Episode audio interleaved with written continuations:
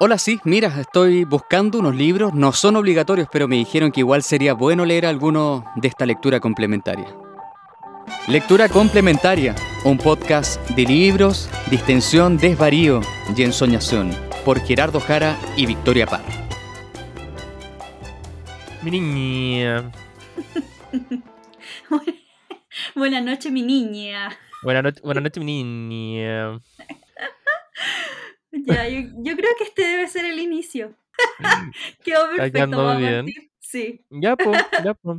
¿Cómo estás, Gerardo Jara? Vi que te cortaste Eh, el pelo hoy día por Instagram. Sí, me dio la Lokis y me, me- me corté el pelo, pero solo las puntitas porque como que la crema para peinar, eh, como que ya no, ya no me estaba como manteniendo la chasca. Entonces, pues. Y dije, ya me voy a cortar el pelo porque está. Pero igual ponte como que fue solo un poquito porque igual gasté plata en decolorármelo rosado, weón, que sale caro teñirse el pelo. Entonces, entonces me lo corté, o sea, como que corté un poquito como para evitar las puntas partidas, pero ya, mm, pero también dejé otro poquito para hacer durar esa platita que se fue El rosa. el rosa, claro. Y tu amiga como... ¿Mm? Fuiste, fuiste tu propio peluquero, entonces. O sea, paso el dato que fui donde José de la Rosa, así por si lo quieren buscar en, en, en las redes sociales, estas cosas. Y, Los y- jóvenes. los jóvenes, ahí lo pueden buscar. Y, y nada, pues fue bacán. O sea, igual estuve todo el día con el casco ahí como hirviendo. Pero, Ardiendo. pero creo que así era el procedimiento, entonces no me puedo quejar con algo que ya está estipulado de esa manera. O sea, no, no, no, no creo que haya como Otra forma. forma, otra forma, así que nada. Igual buena onda. Buena onda, no, no teñi- teñirse el, el pelo. Me encanta. ¿Y tu amiga cómo está ahí?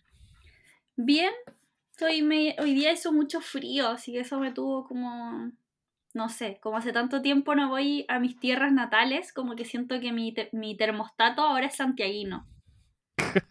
Entonces, O sea, siento, nefasto. nefa- siento demasiado frío todo el día y el otro día mi mamá me dice, hoy justo el fin de semana que vas a venir van a haber 5 grados bajo cero acá. No, me te bien. Y yo como hoy no vivo eso desde que estaba como en cuarto básico, así que no sé cómo voy a, a sobrevivir si ahora no resisto el frío santiaguino. Puta, no puedo dar cara. Harto. Sí, la, primera capita, como todas esas Sí. cosas que, que dicen que hay que ponerse como para. mm, Para, para aguantar la fría. ¿Te acuerdas que hubo un tiempo, que hubo un tiempo donde existían estos guateros que a mí me fascinaban porque lo encontraba tan extraño, que eran como unas weas de, de goma que estaban rellenos por un líquido y que tú doblabas y como una wea de metal y se empezaba como a Para solidificar. las manitos. Para las manitos. Oh, yo creo que esa weá ya debe estar así como en el fondo del mar contaminando así cuántos litros de agua. Pero, Pero- todavía los venden, como en Casa Idea. En Casa Idea.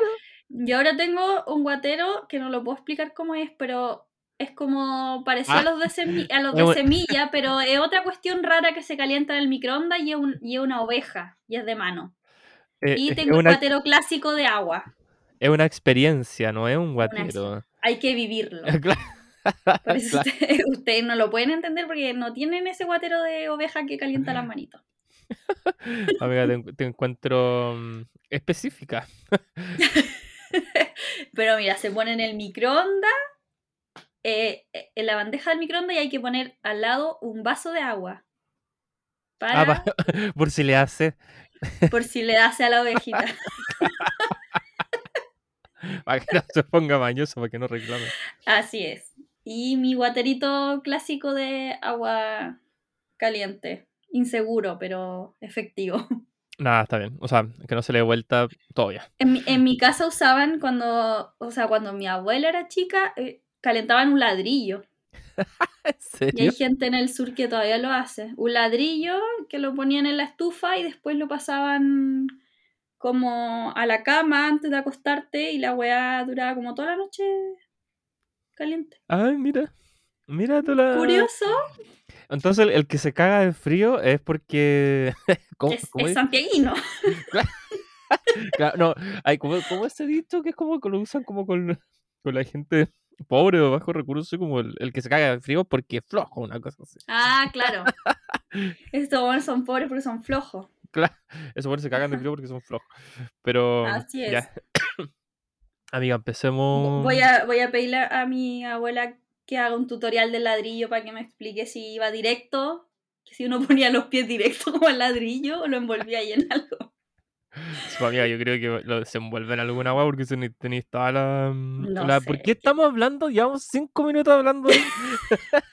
Porque todos querían saber cómo se calentaban los pies la gente en Chillán. Yo Ya. creo que... Ya, sí, sí, para... Yo iba como a volver a abrir el tema, entonces mejor pararlo acá. Eh, ya. Sí, eh, paremos. mira, yo creo... Mira, lo voy a hacer de la memoria porque todavía no me carga el drive. Pero... mm, Nada, yo creo que tal vez junto con este sentimiento como de querer... Tal vez como calentarnos, no saber cómo, cómo resistir al frío, o cómo volver a... Pero ñaña. desde el primer momento, pasándome rollo. Pero nada, po. El- este capítulo, ya el 13, eh, yo creo que, o sea, más allá- o sea, de nuevo, como siempre, elegimos un tema y los tres libros que trajimos bordean, bordean atraviesan o, hablan de alguna u otra forma sobre ese tema. Y yo creo que no sé si compartís conmigo, amiga, este sentimiento, pero nombrando también nuestro capítulo, eh, hoy día o en este último, último, último tiempo me he estado sintiendo atrapada. no sé si, te, si, si ese atrapamiento también te ocurre, te sucede, te Mucho. acontece. En muchas formas, de muchas maneras y en muchos momentos del día y en distintos contextos. Creo que te conté cuando se me ocurrió el... Cuando se me, o sea, cuando... Este me acuerdo que cuando había terminado el otro podcast, em, todavía, o sea, quería partir o quería armar un capítulo así porque creo que coincidía mucho como con ese primer sentimiento que tuvimos como en esta pseudo primera pandemia. Yo creo que la primera pandemia fueron como los tres, cuatro primeros meses de, de esta gran pandemia. O sea, a esa época temporal me, me refiero cuando digo primera pandemia. Eh,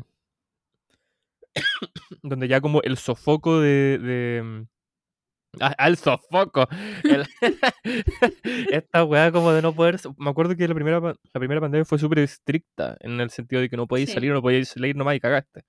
Y uno también era más estricto, pero me acuerdo que, no sé, pues yo por lo menos trabajaba en mi pieza, estaba todo el día en mi pieza, leía en mi pieza, o sea, a veces me juntaba con mi room y hacíamos weas, pero siempre mi, mi ambiente era mi pieza, entonces yo que por lo menos soy súper bueno para salir, para wear, para ir a casa de amigos, juntarme, o a salir a tomar, no sé, lo que sea, eh, me acuerdo que estaba volviéndome loquísimo. Sí, a a mí me tocó, ¿mm? me tocó inverso porque yo la primera, la primera cuarentena tuve que salir a trabajar. ¿La dura? Sí, yo, yo iba a estuve muy poco tiempo en cuarentena total y después tu, iba a, a turnos, como hacer turnos Ah, en eso la sí me radio. acuerdo. Y ahora ya estoy 100% en la casa, encerrada. Pero igual soy, yo soy muy de, po- de poco salir. Disfruto mi, mi encierro, pero, pero sí ahora está ahí encerrado con esa presión de que es obligatorio estar encerrado. Entonces como Claro. es como mucho más angustiante y la posibilidad, no sé, pues antes igual nosotros que somos vecines, como poder ir, Ujú. ya veámonos un rato y llegar y salir o salir a caminar o, o no sé, el, el mismo hecho de, de comprar eh, los libros por internet es como más triste y todo. Como puras weas así que, que he hecho harto de menos, pero en realidad como de carretear y todo, como que yo soy muy de, de la casita. No, ya dije que cuando exista como una especie como de libertad para salir a carretear, nunca más me vieron, así como que voy a llegar en dos meses a mi casa.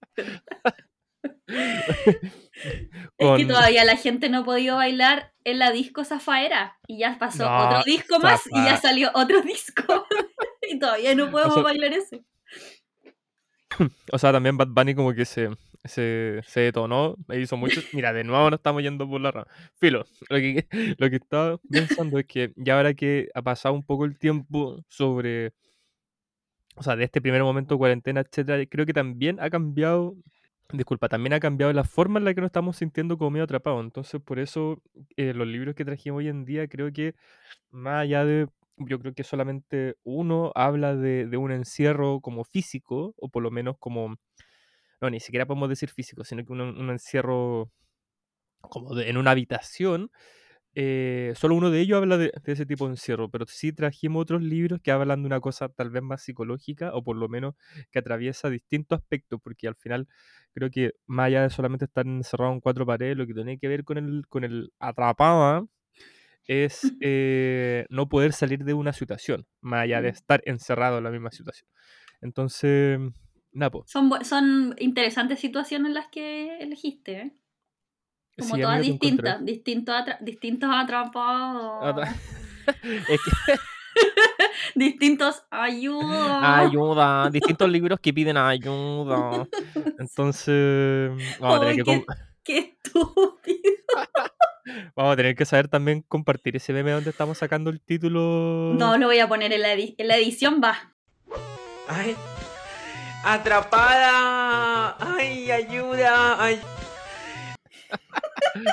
Claro, como los primeros, lo- los, primeros minutos. Eh, así que Napo, yo creo que tal vez podríamos partir con, o sea, queriendo no ser tan obvio, deberíamos tal vez partir con el ejemplo más obvio de estar atrapado. Y para el primer libro quería, mm, no sé, pues que hablásemos, pensáramos en, en nuestras vidas de Marie-Hélène Lafon, que es una escritora mm, francesa que los libros han sido traducidos por, por Luis María Todó desde la editorial Minúscula, de, eh, que es una editorial mm, española y que se concentra por lo menos en esta colección porque tiene varias como, o sea, colecciones, o sea, o, no son sellos, sino que como, sí, bien digo, colecciones dentro de su misma editorial y que en esta se concentra como la descripción de paisajes o descripción de escenario. Entonces, ¿de qué se trata nuestras vidas de, de esta autora que, si no me equivoco, con, el, con los países, con otro libro, fue galardonada con el Renault des Licences 2011, eh, Prix du Style del 2000 2011, 2011, ¿cuál, cuál es Ah, no. ese año? ¡Amigo, no! El 2001. Y por encima me miráis con cara de cómo no estáis entendiendo lo que te digo. Yo, 2011. Amiga, amiga, la de Irlalia me pegó fuerte acá. El, el Renault de Licence el 2001, el Marguerite Audus el 2009, el Prix du Style el 2012 por los países y el Goncourt de Nobel el 2016. Y Nuestras Vidas también fue seleccionada para el Goncourt del 2017. Recordemos que el Goncourt Cacha.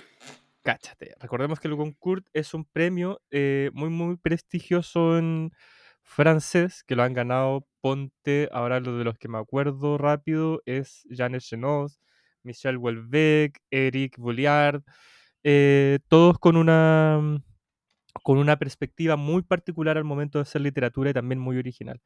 Pero volviendo en este caso a nuestras vidas de Marine Hélène Lafon, nos habla de una narradora que está encerrada, no sé si encerrada en su pieza, pero que todo el libro transcurre como en divagaciones que ella tiene desde su pieza, o por lo menos de su departamento, y que todos los días a cierta hora se sienta por la ventana y mira cruzando la calle el supermercado que está enfrente de ella.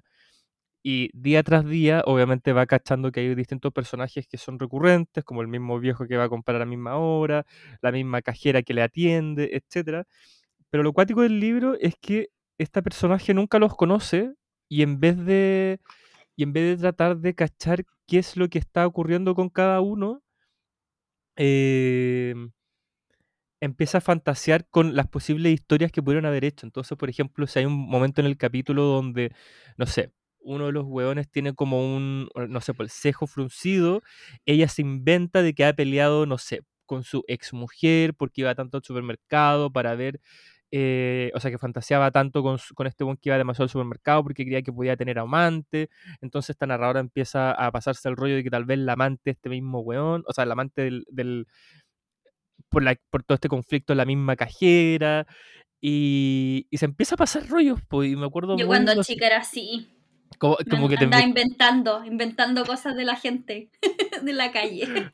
Amiga, era una era una cagüine, Una cabuinera. pero como que se, se lo expresaba Y no, tuve, alguien, ¿o no? y no tuve el reconocimiento que tuvo esta autora, imagínate tú. Pero como que se los contaba ya a alguien o solamente fantaseaba ahí en tu No, cabeza? en mi cabeza, en mi cabeza. trataba de darle respuesta a cualquier cosa que hiciera una persona en la calle. Pero, pero bueno, o sea, ¿por qué había pensado en, e- eh, en- en- en esta novela? Em, porque no sé si te pasó que, por lo menos en el primer momento de la cuarentena, yo miraba también, o sea, no- puta, ahora quedé ¿No como te el pusiste sapo, weón. psycho o No. psycho? No, pero, puta, qué sapo, amiga. que- No, ya no me refiero a sapo, pero ponte, el, siempre tuve mi escritorio hacia la ventana y lo que se puede ver de mi ventana es un árbol y ponte otro edificio que hay un poquito hacia la izquierda. No se ven como la- la- las ventanas de piezas, sino que solo se ve como un trozo del, del balcón, ¿cachai? Mm. Entonces como que nunca, solo me podía topar a mis vecinos cuando estos salían al balcón y hacían De hecho, ¿cachai? Que una vez estaba como leyendo, o sea, estaba como haciendo una weá en el escritorio, como, no sé, trabajando alguna mierda. No, esto fue hace como dos años, donde tenía la pieza cambiada de, o sea, tenía las weas cambiadas de, de locación. Y mi cama quedaba al lado de, de la ventana. Me acuerdo que una vez estaba acostado leyendo, eh, no sé, cualquier wea, no me acuerdo ahora, y miro para la ventana y cacho que había un loco como fumando del balcón. Al Y lado cuando-. No, no sé cómo, o sea, como frente, como si- yo miraba hacia arriba y este weón miraba hacia abajo, po. Y este loco eh, pasó un rato y me saludó, como que me hizo hola con la. Y, y yo le devolví el saludo y di- pero, o sea, no, nada como sexual, pero sí dije como pasado el rato, porque también como que moví la cabeza, así como buena. Dije, Gerardo, ¿qué estás haciendo? Así como, cierra la cortina. Deja de exhibir tu web. O deja mirar, o porque el otro bueno estaba mirando, no sé, pero me pasó que, claro, por lo menos con la primera cuarentena, como que, em- o sea, distanciando ya de esto de lo que acabo de contar, encontraba muy heavy este libro porque, mm, a pesar Te de ponís que... como observador, po, de Claro, otras y a cosas. Y a pesar de que también esta mujer siempre tuvo la oportunidad de salir, hay entre partes de texto donde ella, donde se puede, en- donde se entrevela un poquito la historia de esta narradora, de la, creo que no, no, no, no, no, aparece el nombre de ella. Solo, lo, solo los otros personajes, y tiene como un personaje principal que es Gordana, que es la cajera. Eh, ella teniendo la posibilidad de salir, no lo hace, como que siempre dan de entrever un poquito de que la situación en la que está no es que no pueda salir, sino que siempre lo que hay afuera va a parecer más entretenido. Entonces eso me pasaba un poquito como cuando en- en la primera en la primera cuarentena, o por lo menos en el primer encierro, que, que independiente de todo lo que hiciera como adentro, siem- nunca iba a ser lo suficientemente divertido como, como lo de afuera. Y Claro. obviamente cuando tú salías como a comprar alguna weá, no había nada entretenido tampoco, porque estábamos todos encerrados y todas, todo, y estaba- estábamos todos encerrados y estaba todo cerrado.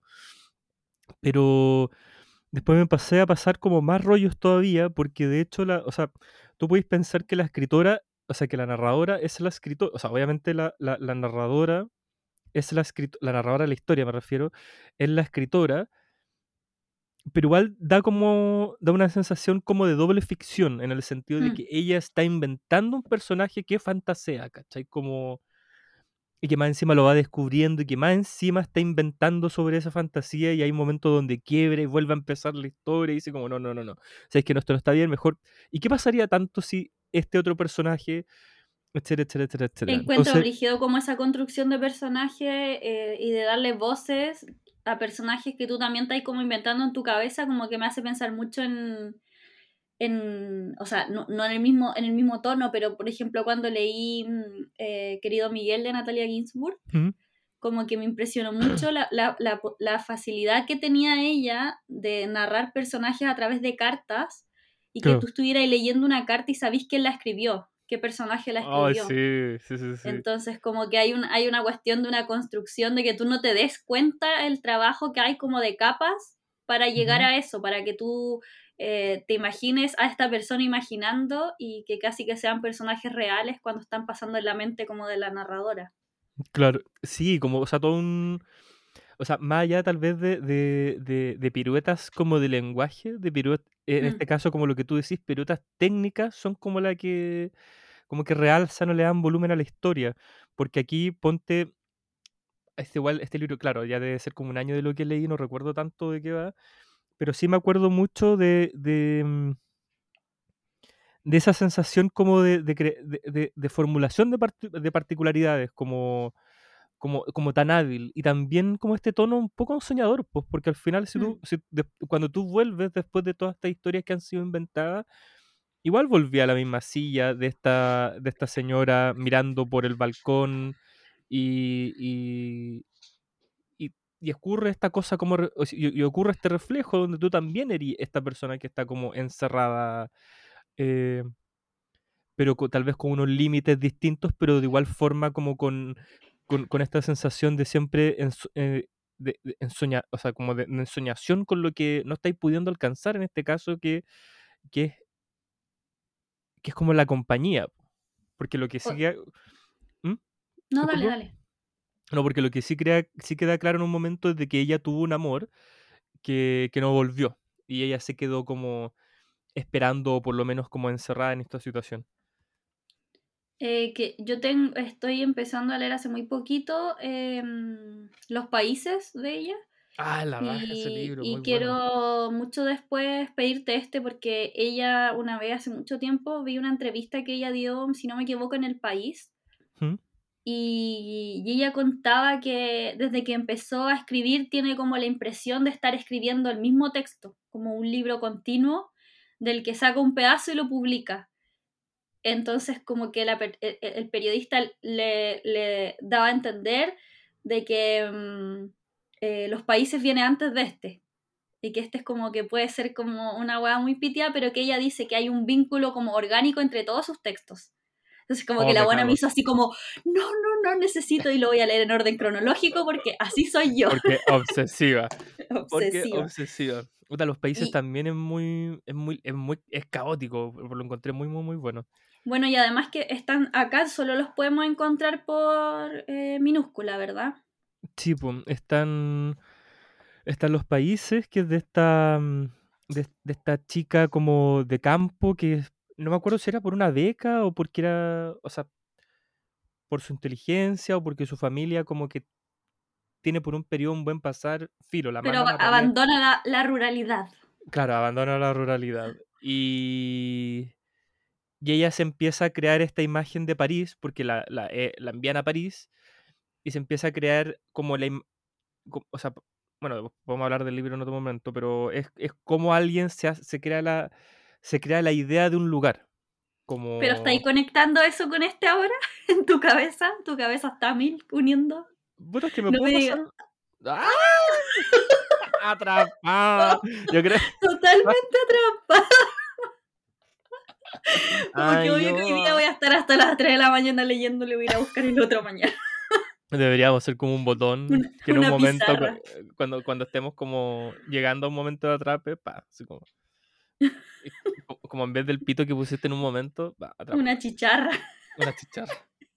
Oye, ¿cachai? Que justo encontré una, mm, o sea, ay, justo, no, Nada, apareció de la nada. Ups, me pillaron.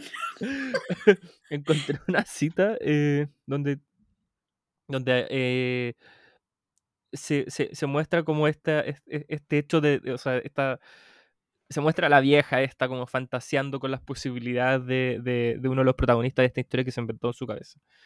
Y es bacán porque también la forma en la que escribe, mm, de hecho me acordaste, o sea, ahora que, lo ve- ahora que veo como repaso el libro y que mencionáis lo de los países, es muy heavy como la forma de escribir que ella, que ella tiene también porque no hay casi ninguna pausa. Son puros como párrafos muy, muy, muy largos eh, con punto aparte que ocurren cada como cuatro o cinco páginas.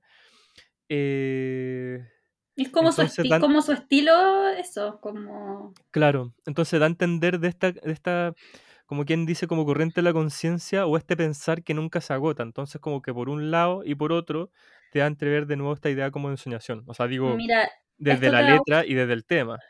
esto te va a gustar porque sé que te gusta ese libro, pero ella como que en la entrevista contaba que ella empezó mm, a escribir después de leer un cuento, si no me equivoco, eh, ¿cómo es que se llama el- este autor clásico eh, que escribió Madame Bovary? Eh, Gustav Flaubert. Ya. Leyó un cuento y como que quedó para la cagada y como que sintió que ya todo estaba escrito después de leer esa weá, como nada insuperable. Y ella, tiene, ella dijo que había adoptado mucho como este estilo de escribir demasiado y después borrar todo lo que sobraba. Y por eso su estilo era como... Ay, la raja. Oye, que me puse y justo me acordé de esa entrevista. Subámosla para compartirla en el país. Y O sea, hablaba que será como su, como su, un poco su, su escuela, podríamos decir así. Claro, claro, claro, claro. Bueno, ahora tú nos vas a leer y vamos. Ah, creo que me estoy atrapando. No, ya. Voy a leer. Querías hablar de Mambo Bari. claro, me quería poner cuático intenso como Mambo Ari. No, ya. Em, ya. Esto es de nuestras vidas.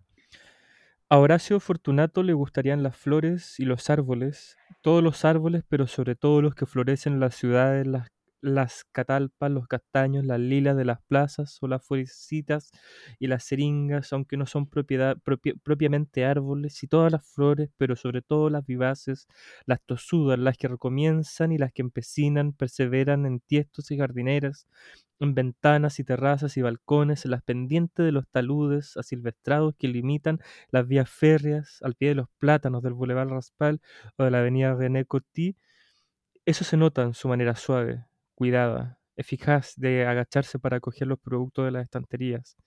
Tiene gestos precisos y pacientes, vivaces y poderosos. Cada año acecharía los primeros crocos de finales de febrero o primeros de marzo, los temerarios junquillos cogidos en lo más profundo del Esoneles y Belín y vendidos en manojos espesos a la salida del metro por mujeres de dedos entumecidos y niños encorsetados en anoraks baratos.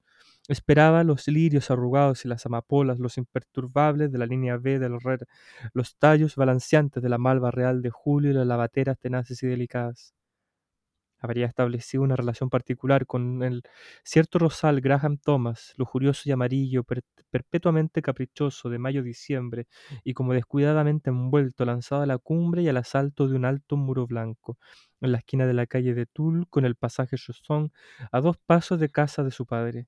Jamás habría cogido ni una sola de esas rosas que en cambio se le ofrecían abiertas y profusas. Se les habría acercado, las habría olido de cerca hasta rozarlas, hasta tocarlas con las manos en forma de cuenco invertido, o con los labios de cerca, tan de cerca que las habría podido morder, comerlas, pero no habría cogido nada. No lo hizo y no lo hará. Horacio Fortunato no haría ese tipo de cosas a pesar de las ganas.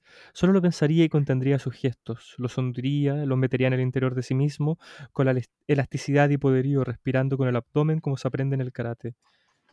En una novela que me prestaron, he olvidado el título y el autor, una mujer comía peonías. No se las comía de veras, no se tragaba los pétalos, sino que mordía la peonía en el corazón. No podía evitarlo, sobre todo si la peonía estaba tibia, pleno sol y fragante, insensata.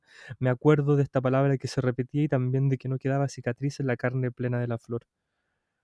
Horacio Fortunato encontraría las peonías demasiado caprichosas, pero tendría mano para las plantas y su balcón se honraría con una clemátide auténtica de una sola bien mal, triunfante y modesta.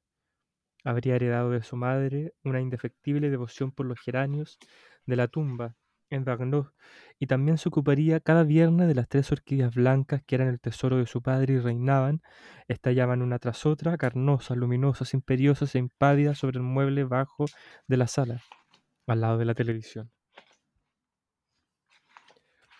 O sea, como me encanta como que María Ángeles Lafón no solo se pasa al rollo de que a Horacio le gustaban las flores, sino que también se inventaba como una historia del padre que cultivaba tres orquídeas, bla, bla, bla, bla, bla, bla, y de la madre que lo hubiese regalado, y etcétera, de que, él, de que incluso en una situación hipotética, si él estaba pasando por alguna flor, nunca la arrancaría porque porque su gesto, o sea, porque su, su, su identidad delicada y también tal vez no demasiado avasalladora, nunca se lo hubiese permitido. Y todo esto a partir por dos líneas donde ella explica que en un momento lo ve, lo ve recoger o sostener como un producto de no sé qué parte de una de un, de un estante, ¿cachai? Entonces, si tú me decís que al final esta es una escritura, o sea, que, que esta es una escritora que más que tratar de arreglar, o sea, no es que esté malo, pero tratar como de, de jugar con lo que se ha escrito, saca de todo lo que ha podido producir, puta, además, pues, o sea, como si se pasó todos esos rollos pensando solamente como en el gesto de las manos de alguien, O sea, imagínate que, hay, que se pasó más rollos de lo que tú estás leyendo. Obvio, si de nuevo como que viene quitando, como, como tú bien decías.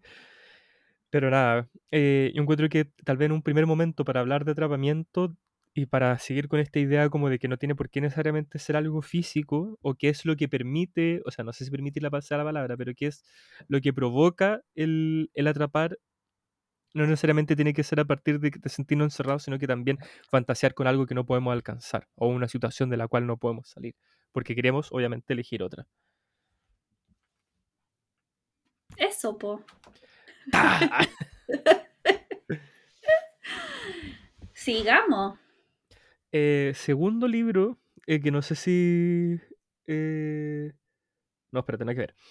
Segundo libro que vamos a hablar ahora, yo creo que en vez de... Ahora tal vez vamos a pasar a algo más físico, eh, pero no tiene que ver tampoco con cuatro paredes, sino que tiene que, ver- tiene, que, tiene que ser con la cuerpa, o por lo menos con las estructuras sociales, en este caso en cuanto a género. Y vamos a hablar de un apartamento en Urano de Paul Preciado. Crónicas del, cruzo, del Cruce, publicado por Anagrama hace en 2019, 2018, si no me equivoco. Voy a confirmar ahora, 2019, y que viene con un prólogo de Virgin Despentes, la autora de.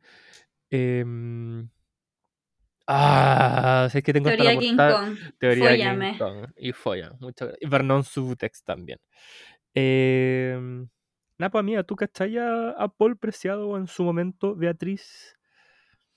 Sí. em, de hecho, cuando me dijiste que dije, ¡ay, qué dura mi amiga! Cuando me dijiste que iba a, leer, eh, a, a comentar este libro, em, sí, es. Es cabezón leer a.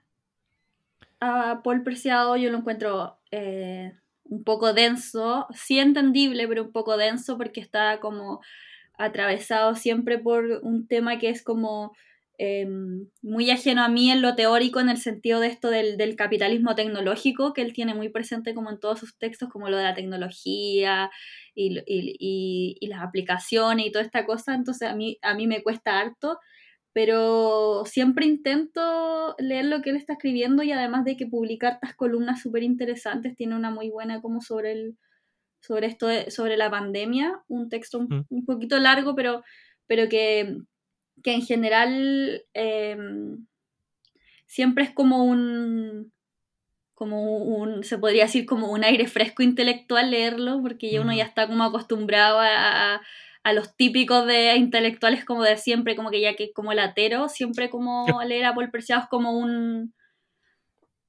es como algo como contemporáneo y que además también él, él escribe eh, como sobre cosas intelectuales con, mezclado como con situaciones que, que vive en su propio cuerpo, que es como lo que tú estabas diciendo acá. Claro, como lo Entonces- cotidiano, lo, lo pop, porque Sí. él- recordemos que él también tiene una pata sobre, o sea, una pata en el mundo del arte al ser Mm, curador y también Sí. eh, comisario de arte. Eh, nada, pues ¿Qué hace un comisario de arte, amiga?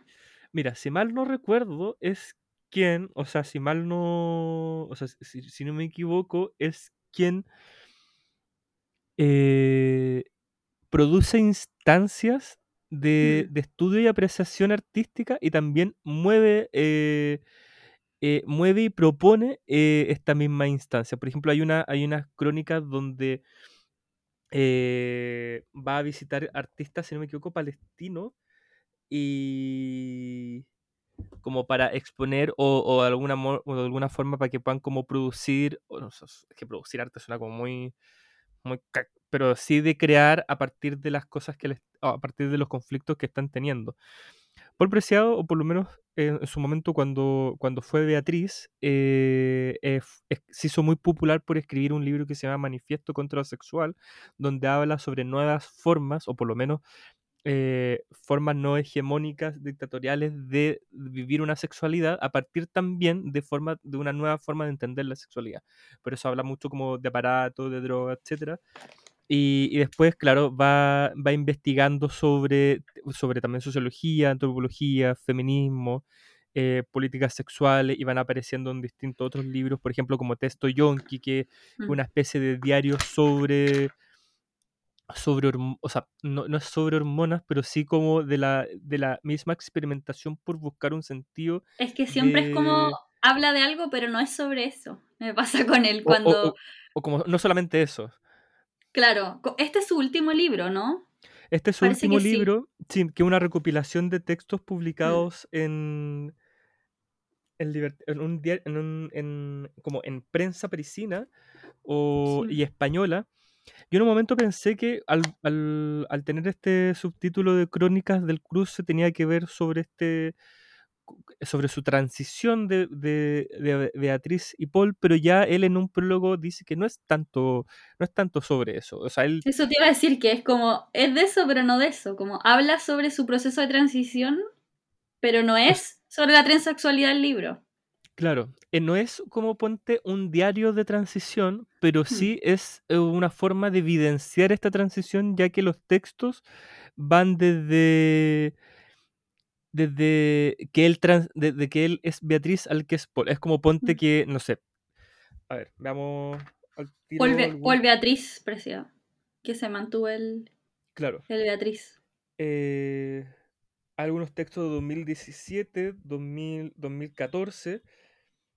Sí, si la, la gente, si, si lo quieren conocer un poco, eh, publica constantemente cosas en medios de comunicación. Ahí yo por lo menos lo he seguido porque recuerdo cuando lo conocí, em, bueno, conocí- la conocí como Beatriz, pero después cuando quise eh, buscar cosas de, de Paul, de los libros que publicó ya después de su transición, era muy difícil pillarlos acá, hasta que apareció eh, un apartamento en Urano donde ya se han, han llegado como un poco más de cosas, pero era como muy difícil pillarlo. De hecho, yo las cosas que había leído eran por internet, o como descargadas. Claro. Entonces, ¿qué pasa? Que claro, cuando se reúnen estas, estas columnas, hay algunas que están firmadas por Beatriz y otras que están firmadas por Paul. Entonces, más allá de, de que esto sea como un diario de transición, es una recopilación que evidencia esa transición tal vez de manera, o sea, no tal vez, sino que lo hace de manera indirecta. Entonces, vais cachando, o sea, por eso no todo tampoco es solamente sobre transición o como su proceso día a día, porque hay otros textos sobre arte, de contingencia política, de, de relaciones que tenía, o sea, que tenía o que tuvo con sus parejas en esos momentos. Pero yo creo que tal vez quería mencionar este libro, o más allá, por, más allá de, de, de tal vez como reducirnos a lo obvio de pensar de, de que lo límite puede ser solamente lo corpóreo. O sea, pienso yo porque eh, tal vez en, una- en un primer pensamiento dije como, eh, y que es un discurso que ahora se está rechazando, como el pensar que las personas trans están como encerradas, eh, tiene que ver como la misma resignificación o por lo menos la reconstrucción de, de un discurso, una manera de ser y un imaginario. Entonces, Al final ponte- es como estar como atrapado, Atra- atrapado como en un en un eh, sistema sexogénero como más allá del, del cuerpo, como, Eh, un, reg- sí, como sí. un régimen, él dice la, no, régimen político binario, por así decirlo. Amiga, gracias porque me, sacaste como la idea, de, o sea, como que así lo... Es es justamente como lo estaba tratando de decir, pero creo que me atrapé un poco. Eh, claro, atrapada, de nuevo. Así como, claro, más allá de decir de que esta es una persona atrapada como en el cuerpo en que no debe, como que lo que a mí me pasó leyendo este libro de, de Paul, o de Preciado, eh, es como él está constantemente cachando dónde están las cosas que lo limitan. Y, y, y, y- y esto, lo que, o sea, y es lo que tú decís, pues, de cómo esta sociedad, más allá como del cuerpo, sino que esta sociedad o manera de entender las relaciones entre personas funcionan como bajo políticas de poder binarias, ¿cachai? Cómo no, cómo no existe una apreciación de la diversidad o por lo menos como un libre ejercer del cuerpo y que, que va, y que va más allá de tratar de identificarlo como algo. Porque la, en la contraportada del libro, o sea, el, eh, Paul dice, mi condición trans, dice el autor, es una nueva forma de uranismo, refiriéndose a Urano. No soy un hombre, no soy una mujer, no soy heterosexual, no soy homosexual.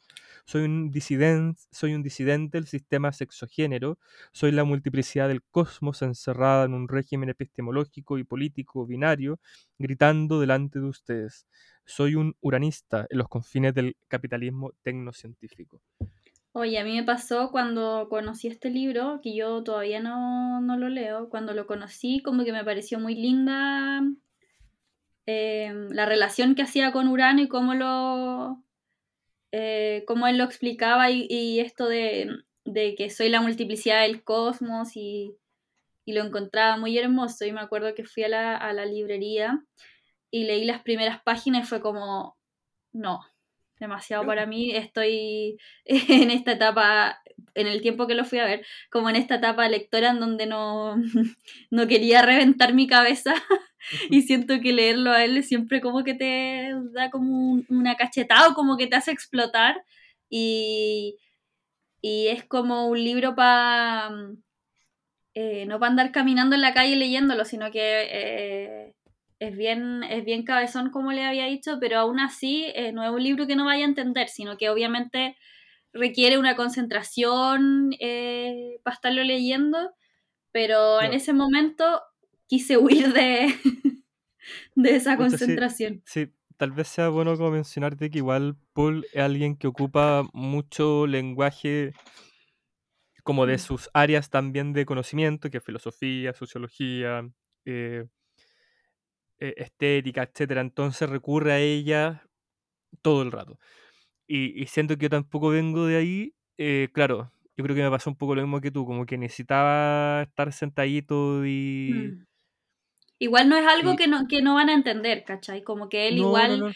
ah, como que, que igual como decía, sí, como tú decías ahí, como que lo va mezclando un poco con experiencias personales que te, que te sacan un poco de, de esa intelectualidad y, y, te hace al final como, yo siento como reflexionar todo el rato como este tipo en verdad estudió su proceso, como eh, teorizó sobre su proceso después, como aparte de estarlo viviendo, el loco lo iba como estudiando y, y es bacán al final cómo va eh, mezclando esta, esta experiencia que podría uno decir que es personal, al final lo lleva como algo sistémico, ¿cachai? Como un sistema claro. opresivo mayor entonces yo encuentro que es como una muy buena, eh, como les decía, como un, un, aire fresco si quieren leer algo como eh, más eh, intelectual, si se podría decir así, pero aún así sí. es un libro que van a entender. Claro. Sentados, o sea, concentrados, pero lo van a entender. Sí, o sea, como también yo creo que es bueno tener como estos mini desafíos de vez en cuando para tratar de, uh -huh. de, de, de, desatraparse, o sea, refiero como en, en, el sentido... O atraparse más, hay gente que entra ahí y no sale. o como para estar como en un lugar eh, seguros todo el rato. Pues. Mm. Mira, eh, quería mencionar justo la parte que tú decís del, del... que esto está en el, o sea, el prólogo, si no me equivoco. Introduc no, en la introducción, que es el texto que yo creo que tú mencionáis, que es el departamento en Urano. Voy a mencionar una pequeña cosita antes de, de, de lanzarme, porque claro, menciona a Ulrich. ¿Y quién es Ulrich? Eh, Karl Henrik Ulrich, eh, para acuñar el término uranista, no, mm. es esta forma de concepción. A ver, espera, espera. Gerardo está tosiendo. Ya, ahora sí. Que me, ¿Te funé? Me, es que sí, que me, me atoré en salida como los hueones. Ya, es... ¿Por qué? ¿Por qué te tratas no, así? No, pero no hay que... Nunca te dijeron eso, así como... Sí, obvio. Y, y, una, una, vez me atoré con salir y me dijeron, ah, como los hueones, como, oh... Hoy con la gente que tú te rodeas. Que, que den evidencia. Amiga, es que nací en los... O sea, me crié en los 90, como que no... No, no, no sé qué más bullying esperáis que hay como en resabio de mi personalidad. Ya, filo. Es esta forma de, de, concepción no heterosexual que aparece citada en el banquete de Platón la que inspirará a Karl, Karl Henrik Ulrich para acuñar el término uranista en 1864 con el que se refiere a lo que él mismo denomina entonces los amores del tercer sexo. Y salto a como Ulrich, no les traigo ninguna noticia de los márgenes, sino un trozo de horizonte. Les traigo noticias de Urano que no es el reino de Dios ni la cloaca, sino todo lo contrario. Me fue asignado género femenino en el nacimiento, se dijo de mí que era lesbiana, decidí autoadministrarme dosis regulares de tos- testosterona. Nunca pensé que fuera un hombre, nunca pensé que fuera una mujer. Era muchos. Nunca me consideré transexual. Quise experimentar con la testosterona. Me interesa su viscosidad, su imprevisibilidad de los cambios que provoca, la intensidad de los afectos que estimula 48 horas después de la inyección y su capacidad, si las inyecciones son regulares, de deshacer la entidad, de deshacer, emerger estratos orgánicos del cuerpo que de otro modo habrían permanecido invisibles. Aquí, como en otras cosas, lo esencial son las unidades de medida. La dosis, el ritmo de las tomas, la serie, la, la cadencia. Yo quería volverme desconocido. No pedí testosteronas a las instituciones médicas como terapia hormonal para curar una supuesta disforia de género. Quise funcionar con la testosterona, producir la intensidad de mi deseo en conexión con ella, multiplicar mis rostros metamorfoseando mi subjetividad, fabricar un cuerpo como se, se fabrica una máquina revolucionaria. Deshice la máscara de feminidad que la sociedad había dibujado sobre mi cara hasta que mis documentos de identidad se volvieron ridículos, obsoletos. Y después, sin escapatoria, acepté identificarme como transexual y enfermo mental para que el, médic- para que el sistema médico legal pudiera reconocerme como cuerpo vivo humano. He pagado con mi cuerpo el nombre que llevo. No les traigo ninguna noticia de los márgenes. Les traigo noticias del cruce, que no es ni el reino de Dios ni las cloacas, sino todo lo contrario. No se asusten, no se exciten. No vine a explicarles nada morboso. No vine a contarles qué es un transexual, ni cómo se cambia de sexo, ni lo bien o lo mal que se pasa durante la transición, porque nada de eso sería cierto, o no más cierto que es cierta la luz de la tarde cuando el sol cae sobre algún lugar del planeta Tierra, dependiendo de desde dónde se mire. O que es cierta la órbita lenta y amarilla que describe Urano cuando gira. No les diré qué pasa con la testosterona ni qué ocurre con mi cuerpo. Tómense la molestia de administrarse ustedes mismos las dosis de conocimiento que les sean necesarias y que su gusto por el riesgo les permita. No vine a nada de eso, no sé a lo que vine, como decía mi madre indígena Pedro Lemebel, pero estoy aquí, en este apartamento de Urano que da sobre los jardines de Roma. Y me voy a quedar un rato en el cruce, porque es lo único sitio que existe, lo sepan o no. No existen de las dos orillas. No existe ninguna de las dos orillas. Estamos todos en el cruce. Y es desde el cruce, desde donde les hablo, como el monstruo que ha aprendido el lenguaje de los hombres. Ya no necesito, como Ulrich, afirmar que soy un alma de hombre encerrado en un cuerpo femenino. No tengo alma, no tengo cuerpo, soy el cosmos. Tengo un apartamento en Urano, lo que sin duda me sitúa lejos de la mayoría de los terrícolas, pero no tan lejos como para que cualquiera de ustedes no pueda viajar allí. Los espero, aunque sean sueños. Ah, Ay. ay, qué lindo. No, y el Lemebel. No, ya sale hasta la otra amiga ahí nombrada. De nuevo, como tal vez para empezar a irnos ya como a la pausa, eh, como volver a mencionar que esto no tiene que ver nada como un- algo atrapado dentro de otra cosa, ni na- nada que se deba arreglar o algo ah, para ir a llegar a estar bien, sino que qué interesante, igual lo que plantea Paul al decir que todos estamos dentro como de un cruce o por lo menos en un linde, que no hay ningún terreno que no podamos como habitar si es que no queremos, que podemos experimentar con nosotros mismos, que al final, de nuevo volviendo a sus discursos de poder, eh, lo, lo que nos encierra son los sistemas, más allá que nosotros mismos.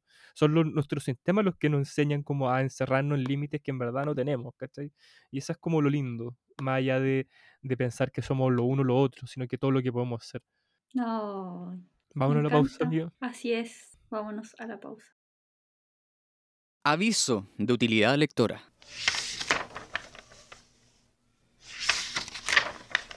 Como aviso de utilidad lectora, queremos avisarles de que se va a realizar nuevamente la Feria Mercado de Libros a cargo de Editores de Chile y también de la comuna, o sea, de la Municipalidad de Providencia. Esto va a ser del 7 al 9 de julio, desde las 11 hasta las 5 y media, afuera de la Biblioteca Providencia. Eso es Providencia 1550. Así que vayan y vayan a revisar también las editoriales que van a estar allá, que dentro de lo que puedo leer ahora es Hamster Libros, Neon Ediciones, Niño Chile, Editorial Maitre, escrito con Tiza, Editorial Segismundo, Aurea Ediciones, Dudo Ediciones, Editorial Recrea, Lome Ediciones, La Pollera Ediciones, Su- Suremérica Ediciones, Aposcat, etcétera, etcétera, etcétera. Así que nada, nos vemos en Feria Mercado de Libros del 7 al 9 de julio, desde las 11 hasta las 5 y media, afuera de la Biblioteca Providencia, esto es Providencia 1550. Estamos de regreso, así que mm, cerramos con. Vamos a cerrar con la dura de duras. Vamos a cerrar con lo que... Con la atrapada de la atrapadas. Con, con la atrapada de atrapadas. Eh, Napo, siguiendo con la idea del atrapamiento, y tal vez como eh, tomando un poquito de lo que anteriormente hablamos sobre Paul, y la idea de más allá de estar como eh, en un cuerpo, estamos atrapados en un sistema. eh, yo creo que en este caso estamos un poco sí atrapados en un cuerpo y también atrapados obviamente en un sistema. Por eso vamos a hablar del libro El acontecimiento de Annie Arnaud, escritora francesa que hace cuatro años, no, tres años, en el 2019 ganó el premio Formentor, el 2017 premio Marguerite Yourcenar, el premio Strega Europeo el 2016 y premio Marguerite Duras de nuevo en el 2008. Ha escrito un montón de libros de los que la editorial Tusquet editó cuatro ahora, que son El acontecimiento, La vergüenza, El lugar y Pura pasión. Ahora eh, sus últimos libros también están siendo publicados por una editorial española que se llama Cabaret Voltaire, de los que me imagino le vamos a hablar, o espero le vamos a hablar pronto más adelante. Amiga, eh, ¿de qué se trata el acontecimiento de Annie Arnaud? ¿Cuál es el acontecimiento de Annie Arnaud?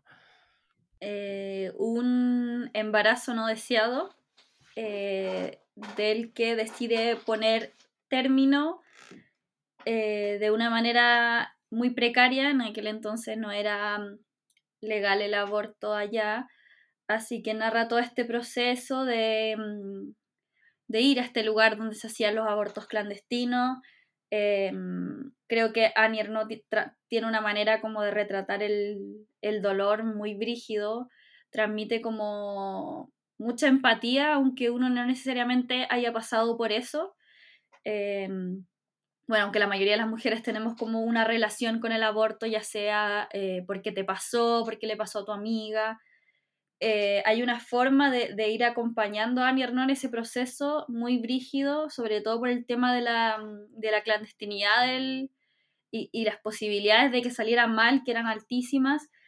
Y, y esto también atravesado porque Annie Ernaux es como la primera persona de su familia que entra a la universidad, entonces siempre estaba constantemente eh, con esto de, la presión de fracasar, de un fracaso, porque ella también habla de eso, como de, nunca imaginarse en esa situación, nunca verse en esa situación. Y claro, acá te cuenta toda la experiencia como de inicio a fin, de todo lo que tuvo que pasar, de los viajes que hacía para ir a este lugar, después que a los controles, de, conseguir la plata, de las amigas, de- del tipo, de todo. Ay, me tenía silenciada. Eh, sí, yo creo que creo que hablamos anteriormente de, de pura pasión de, de Arnaud. Sí, Sí. y mencionamos este por el tema de la memoria, lo mencionamos como ejemplo de que ellas, porque este, no me acuerdo, cu- dice parece al principio, pero fue escrito tiempo después de que esto ya había pasado. Claro, como le mencionamos la- última vez que, que hablamos sobre Annie Arnaud, es una escritora que, que, que es muy interesante por esto que decía que es alguien como que mira lo que le ha ocurrido, como que siempre trata de posicionarse de alguien que está como fuera de sí. No en el sentido de como loca, sino que como eh, Annie Arnaud decide escribir sobre Annie Arnaud, entendiendo que, que más allá que, o sea, como no, no tratando de ponerse como la misma persona, sino que como alguien que se conoce demasiado, pero en el sentido, pero también con una distancia que da aquel que, que, o sea, con una distancia provocada por la crítica que ella también hace de sí misma y también del, del lugar donde está. Crítica en el sentido no de cómo, no, no juzgadora, sino que por qué hice esto, por qué me preguntaba estas cosas en ese momento, por qué no la hice de otra forma, etcétera. Y, y claro, no es como, no es solamente como una, una- un libro que habla sobre un embarazo no deseado, sino que también Mm. como, como tú bien decías en un momento, ella está atrapada, no solamente atrapada, no solamente como por, por una, por una situación, o sea, no, no, no hay solamente una razón de su atrape, sino que son muchas. Es lo que tú dices, como el, el, el de ser como una veinteañera sin recursos, de ser una veinteañera, entre comillas, privilegiada porque es la primera en tener educación universitaria en su familia, eh, ser una persona sin como derecho reproductivo, Ser una mujer. ser mujer, ser, ser mujer en una Francia muy retrógrada, que, es- Oye, pero espérate, eso, eso a mí me da mucha pena porque yo lo leía acá en Chile y ella decía como en aquella época Francia retrógrada, eh, las mujeres abortaban en clandestinidad y yo como, oh, Chile 2021, atrapado. Weón, atra- Atrapada en Chile 2021. Sí, como que ella, ella hablaba de, como diciendo que casi que se vivía en la prehistoria allá en, y ella hablaba todo el rato en esa época yo diciendo como, chucha, bueno, acá es así ahora. Sí, y, y- ¿y cuándo, o sea, ¿cuándo ocurrió esto de... En el 63. En el Sí. 63 ella estaba... mm, Ella estaba... O sea, ocurrió todo esto. Esto en, en el 63 en Chile se habían derecho reproductivo, ¿no? Terminaron con dictadura. Sí, pero, pero ahora estamos como en esa época, Claro, sí, sí, sí, sí. como volvimos.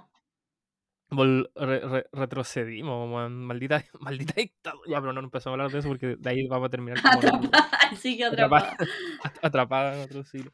Pero, mm, pero claro, o sea, habí- eh, como que pensaba, o sea, tal vez pensaba un poco como en de qué forma eh, situar los libros de los que hablamos hoy en día.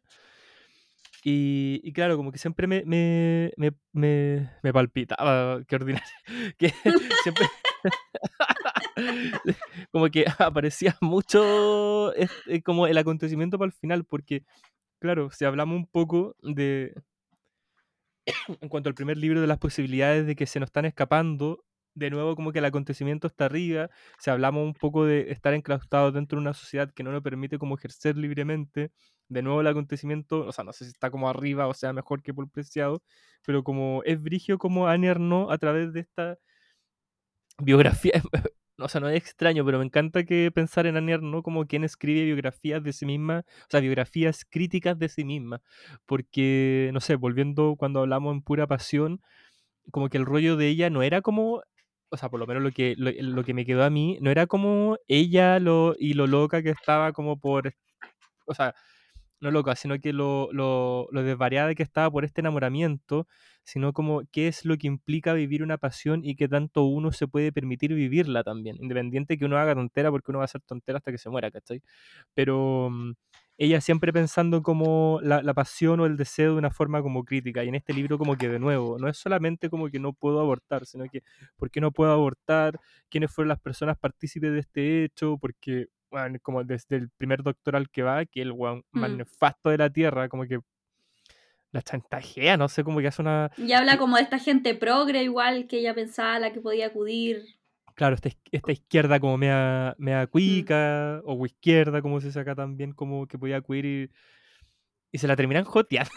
Sí, La- esa, esa- la wea nefasta.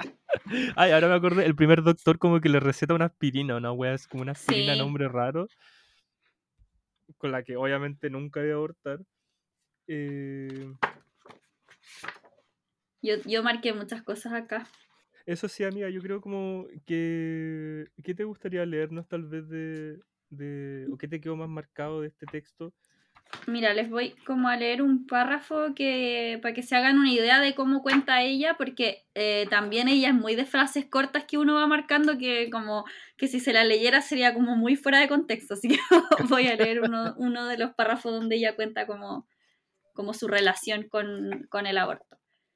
No me producía ninguna aprensión la idea de abortar. Me parecía, si no fácil, al menos factible, que no era necesario tener ningún valor especial para hacerlo. Era una desgracia muy común. Bastaba conseguir la senda por la que una larga corte de mujeres me había precedido. Desde la adolescencia había ido acumulando relatos relacionados con el aborto. Los había leído en las novelas o se los había ido contar en voz baja a las vecinas del barrio. Había ido adquiriendo un vago conocimiento sobre los métodos que podían utilizarse. La aguja de hacer el punto, el peciolo del perejil, las inyecciones de agua jabonosa, la equitación, pero la mejor solución era encontrar un médico clandestino o una de esas mujeres a las que se conocía por el nombre de aborteras. Sabía que ambos cobraban mucho, pero no tenía la menor idea de cuáles eran sus tarifas. El año anterior, una joven divorciada me había contado que un médico de Estraburgo le había ayudado a abortar. No me dio ningún detalle, solo me dijo que le había dolido tanto que había tenido que agarrarse al lavabo. Yo también estaba dispuesta a agarrarme al lavabo. No se me ocurría que pudiera llegar a morir.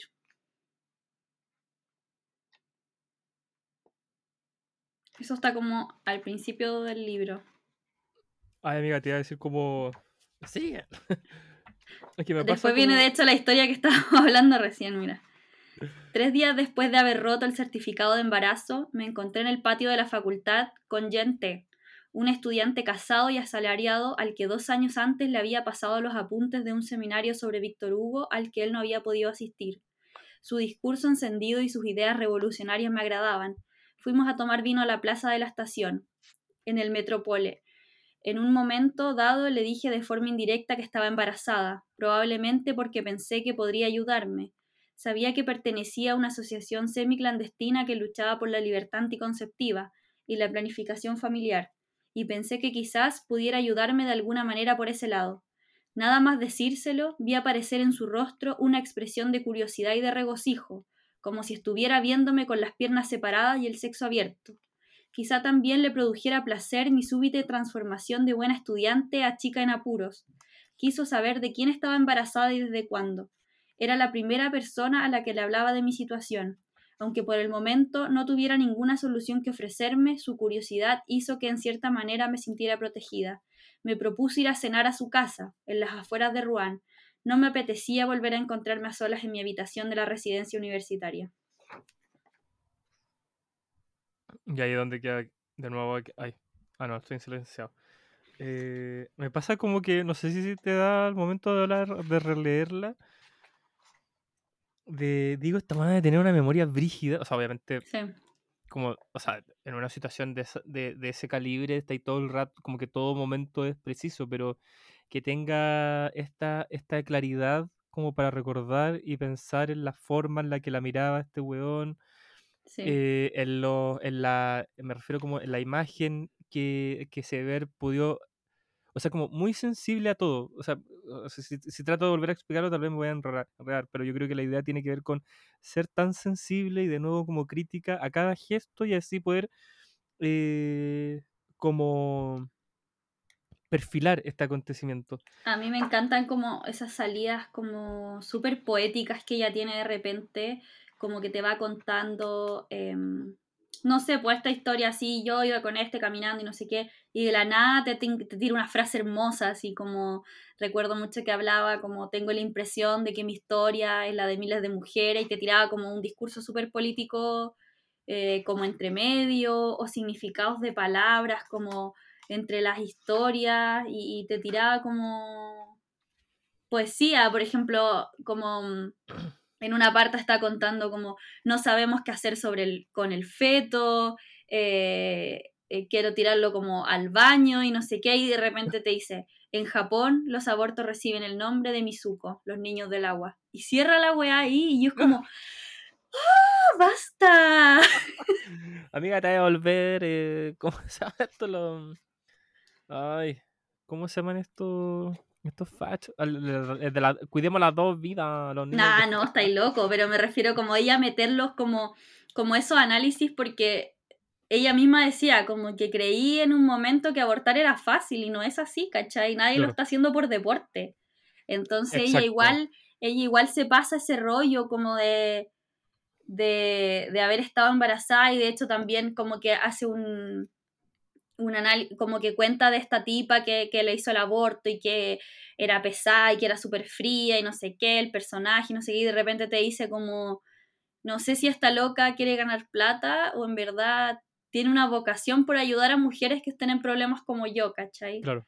Entonces ella va como haciendo ese paralelo y que yo lo encuentro como como brigio, como muy tal y como es, como esto de, de, de, como decíamos recién, de que no, es- no es llegar y hacerlo como ella pensaba, no es un deporte, no es tan divertido, se pasa como el hoyo, te puedes morir, ¿cachai? Sobre todo si lo estáis haciendo como en clandestinidad. ¿Cachai? Que quería leer una parte que, que encuentro que tal vez. No, como que puede servir de cierre, pero. ¿Qué página, ñaña? ¿Qué página? la 22. Quería también señalar que no sé si el escritor que cachan, que también es muy, muy, muy bueno, Emanuel Carrer, eh, tiene un pequeño blurb, blurb, blurb son como estas citas que aparecen en los libros, como promocionándolo un poco, y habla de Anne Arnaud como admira la manera, admiro la manera de narrar de Arnaud, ha invent- ¡Ah! Admiro la manera de narrar que Arnaud ha inventado, mezclando autobiografía, historia y sociología. Eso, que Esa es la wea. Y ¿Por qué que no la- soy él para expresarme? Ay, amiga, sí. Nos- nosotros dediquémonos a leer, no me vaya a hablar tonteras y hacer un Es podcast. verdad. Sí, yo, yo estoy bien acá, de, atrapada en este podcast. Eh, en la 22, en la edición de Tusquet, la revisión dice: hace, una semana que comencé este relato sin tener la certeza de que fuera a continuarlo. Tan solo quería comprobar que deseaba escribir sobre el tema. Era un deseo que experimentaba cada vez que me sentaba a escribir el libro en el que llevo trabajando desde hace dos años. Me resistía a ese deseo sin dejar de pensar en él. El hecho de abandonarme a él me, me horrorizaba. Pero también me decía a mí misma que quizás un día muriera sin haber escrito nada sobre esa vivencia. Para mí, eso sí que habría sido algo imperdonable, no lo otro. Una noche soñé que tenía en las manos un libro que había escrito sobre mi aborto, pero era un libro que no se podía encontrar en ninguna librería y que no aparecía mencionado en ningún catálogo. En la parte inferior de la tapa estaba escrito con grandes letras la palabra agotado. No sabía si el sueño significaba que debía escribir el libro o que era inútil hacerlo. Hace tiempo que este relato se ha puesto en marcha y que me arrastra a mi pesar. Ahora sé que estoy decidida a ir hasta el final, pase lo que pase, de la misma forma que lo estaba a los 23 años cuando rompí el certificado de embarazo. Quiero sumergirme de nuevo en aquel periodo de mi vida, saber lo que descubrí entonces, hasta esa exploración hasta ese entonces. Esta exploración se inscribirá en la trama de un relato, el único capaz de expresar un acontecimiento que solo fue tiempo, tanto dentro como fuera de mí. La agenda y el diario íntimo que escribí durante aquellos meses me suministrarán la referencia y las pruebas necesarias para establecer unos hechos. Trataré por encima de todo de sumergirme en cada imagen hasta tener la sensación física de unirme a ella, hasta que surjan las palabras de las que pueda decir eso sé. Trataré de volver a escuchar cada una de las frases indelebles en mí, cuyo sentido debió de resultarme entonces tan insoportable o por el contrario tan consolador. Y cuando me acuerdo de ellas hoy, me invade el malestar o la dulzura. El hecho de que la forma en la que yo viví la experiencia del aborto, la clandestinidad, forme parte del pasado no me parece un motivo válido para que se siga ocultando. La ley que casi siempre se considera justa cae en la paradoja de obligar a la antigua víctima a callarse porque todo aquello se acabó haciendo que lo que sucedió continúe oculto bajo el mismo silencio de entonces. Pero precisamente porque ya no pesa ninguna prohibición sobre el aborto, puedo afrontar, dejando de lado el sentido colectivo y las fórmulas necesariamente simplificadas impuestas por la lucha de los años 70, violación de los derechos de las mujeres, etc., de forma real este acontecimiento inolvidable. Ay, la amo. Al final, ¿qué es Oye. estar atrapada? No, y que después de, y después de esa página eh, parte el libro como con lo que decía la ley, y eso es como muy fuerte. Así que como es- eh, caerá presa la persona que la que ayude a la que no Ah, wea.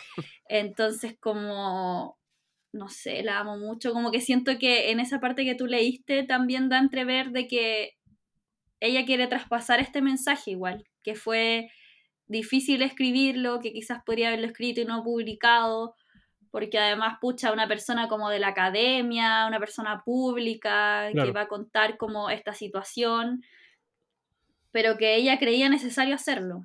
Claro. Es, es- es heavy porque ahora, ahora que lo estábamos leyendo dije, como que de nuevo estaba pensando, ¿dónde está la atrape? ¿Dónde está la atrape? Y incluso, no sé, como que dije, bueno, al, al final tal vez el atrapamiento también está en ella, ¿cachai? Como, Hmm. O sea, quien la atrapó, claramente, la sociedad, el contexto, la historia, etcétera. Pero, pero eh, encuentro brígida esa escena así como estoy tratando de escribir un libro, pero este, el del aborto, me pega, me pega, me pega, me pega en la cabeza. Y, y al final, como, cuál- claro, ¿cuál es la razón para no hacerlo? ¿Cachai? Como eh, que brigio que ella como que haya podido cachar eso también. O sea, no sé si, como, no, no, no es que quiera decir que ella es como la razón de su problema, sino que mm, de que cómo, eh, cómo tenía este relato tan escondido y pensaba que no lo podía como surgir, ¿cachai? Como hacer, hacer entrever. Y después de eso decir, bueno, me voy a lanzar de cabeza, ¿cachai? Voy, de hecho, cuando empieza a describir cómo lo, cómo lo va a hacer, como volviendo a los diarios, volviendo a la prensa, a su diario íntimo, etcétera, para tratar de volver a ese momento en el que, en el que estaba en mi cabeza y tratar de entender qué había ocurrido en este, como ella dice, acontecimiento inolvidable, lo encuentro puta, por lo bajo como muy valiente en el hecho como Mm. de tal vez pensar como al final el mayor enemigo de uno es puede ser uno mismo y también una, con una habilidad así para, No, para Habilidad- escribir.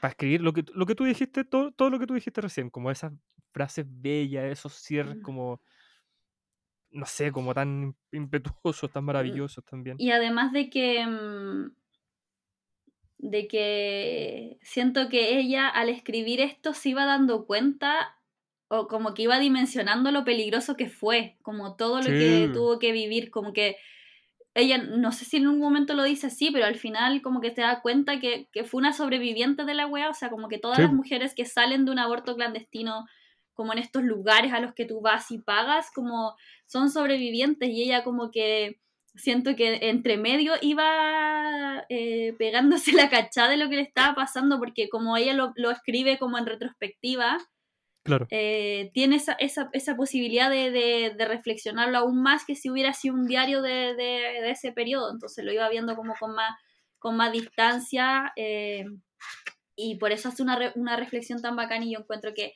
esta es como de las escritoras que uno se obsesiona. Yo creo que a ti también te pasó. Cuando Amiga, leíste el primero, es que tú me obsesionaste. Porque tú la, como que te compraste uno y ahí cagaste, te los tenís, quer- querís todo, querís todos los libros y, y todos son una experiencia. Sí, eso. Sí, eso. puta, ¿Sabes que Alguien dice experiencia y pienso como tira la talla del eje, tira la talla del eje.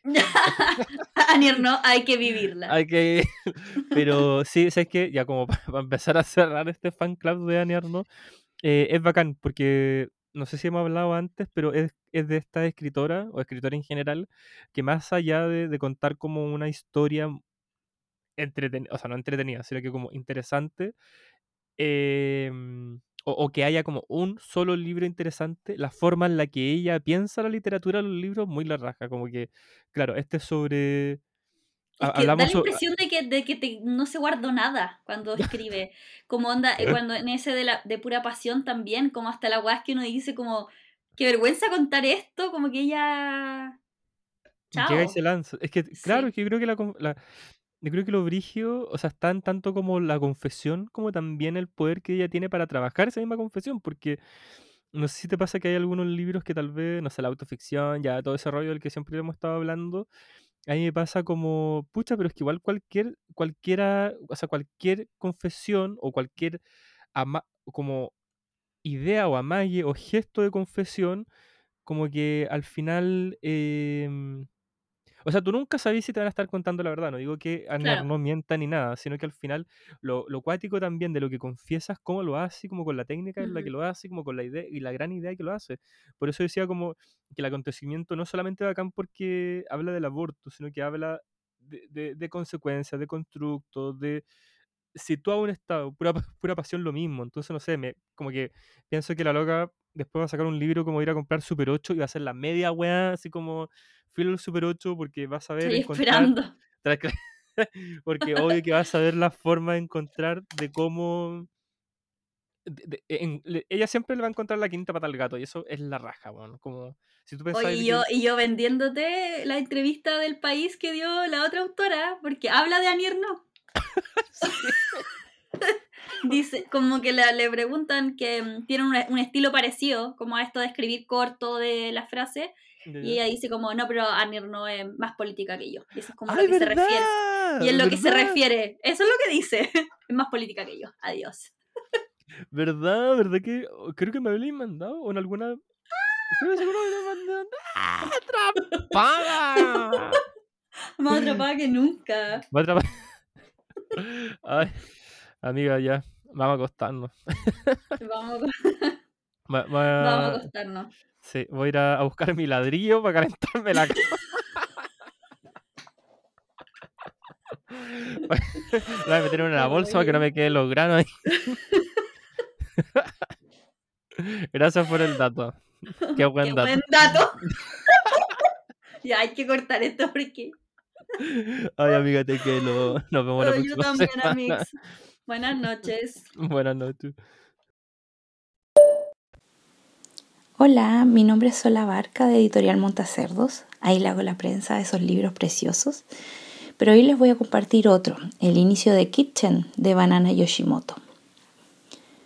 Creo que la cocina es el lugar del mundo que más me gusta.